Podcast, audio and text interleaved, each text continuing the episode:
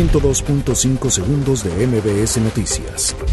El presidente de México, Andrés Manuel López Obrador, celebró una reunión con miembros del sector privado para explicarles la dinámica del sorteo con premios por el valor del avión presidencial.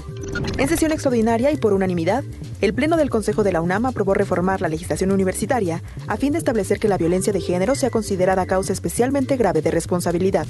La titular de la Fiscalía General de Justicia, Ernestina Godoy, advirtió que se analiza la posibilidad de presentar una iniciativa que sancione de manera ejemplar la difusión de imágenes de personas víctimas de algún delito.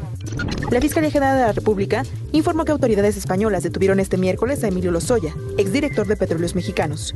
La Secretaría de Salud dio a conocer un nuevo caso sospechoso de coronavirus, COVID-19, esta vez en el estado de Guanajuato, con el cual sumarían dos casos en análisis. El próximo lunes a más tardar las rutas 12 y 108 que integran la empresa Expresos Cafetales Troncoso obtendrá respuesta a su petición de ser incluidos en el fideicomiso del Metrobús para participar en la ampliación de la línea 5. La Secretaría de Seguridad Pública Ciudadana y Microsoft firman convenio para combatir delitos cibernéticos.